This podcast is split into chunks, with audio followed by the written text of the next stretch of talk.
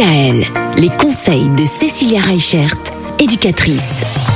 On parle encore de Noël cette semaine, Cécilia, puisqu'on s'en approche à grands pas. On y sera dans un peu moins de 15 jours.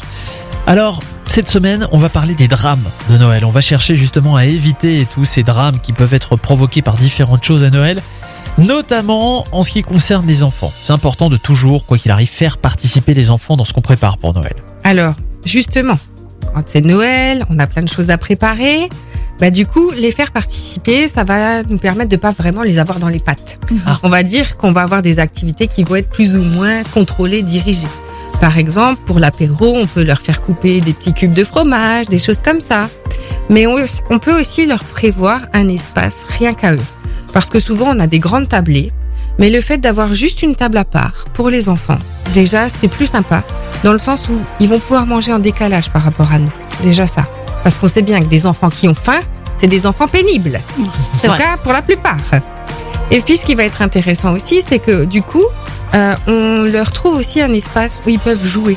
Parce que souvent, bah, qu'est-ce qui arrive à Noël? Ils vont déballer leurs cadeaux, ils vont vouloir jouer, bah, il n'y a pas de place. Tout le monde est à table, et du coup, là, commencent les drames. Donc, c'est vrai que les enfants ont une place privilégiée à Noël parce que déjà, Noël, c'est- c'est plus aussi pour eux. hein. Normalement, c'est plus les étrennes pour les adultes et Noël pour les enfants.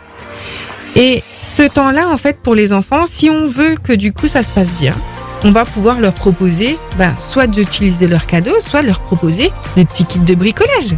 Préparez-leur des crayons avec des dessins de Noël, préparez-leur euh, des petits jeux qu'ils peuvent utiliser à table, tout ce qui est double, des Uno, des choses comme ça. Le fait qu'ils aient un espace à eux, avec des occupations, eh ben, on évitera de les avoir dans les pattes en fait.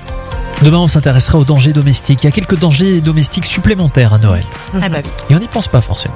Retrouvez l'ensemble des conseils de DKL sur notre site internet et l'ensemble des plateformes de podcast.